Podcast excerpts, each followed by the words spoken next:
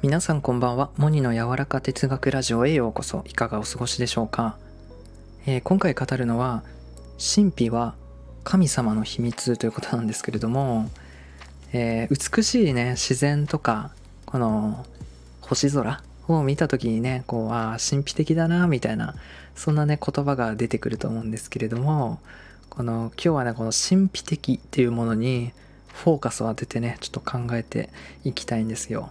うん。神秘的。はい。神様の秘密って書きますよね。うん。神様が秘密にしていることか、みたいな うん。なんでね、秘密にするんでしょうね。うん。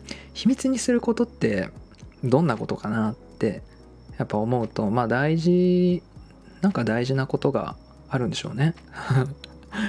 かあと秘密にする時ってどんな時だろう？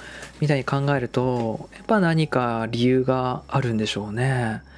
うん。なんかね僕はねそれをうん。これちょっとねこの間ずっと考えていたんですよ。神秘について考える青年みたいな、うん、感じなんですけど、うん、やっぱねこの神様がねこの宇宙を作った理由だと思うんですよ。その神秘っていうのは神様がこの自然界宇宙にえっとところどころこう隠しているもの。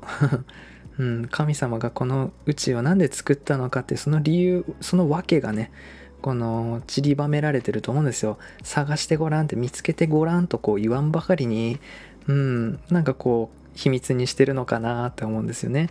でそれを少しずあの紐解いていくっていうかこのあの箱を開けていくようなねイメージでその神秘に触れてであそういうことかみたいな。あだから神様宇宙を作ったんですねみたいな。うん。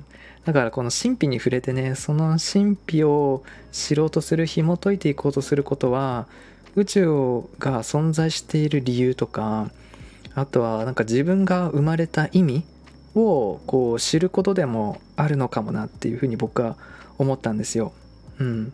だからね、僕はこの人生でね、いろんなこの神秘を体験していきたいし、それをこう紐解いていきたい。なるほど、そういうことかってこう理解していきたいんですよね。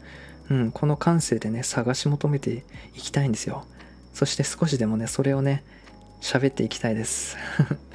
はい、神秘ということについて今日ちょっと話してみたんですけれども、皆さんはこの世界はなぜ作られたと思いますか？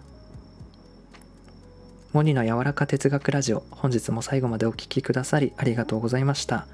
それでは皆さんいい夜を。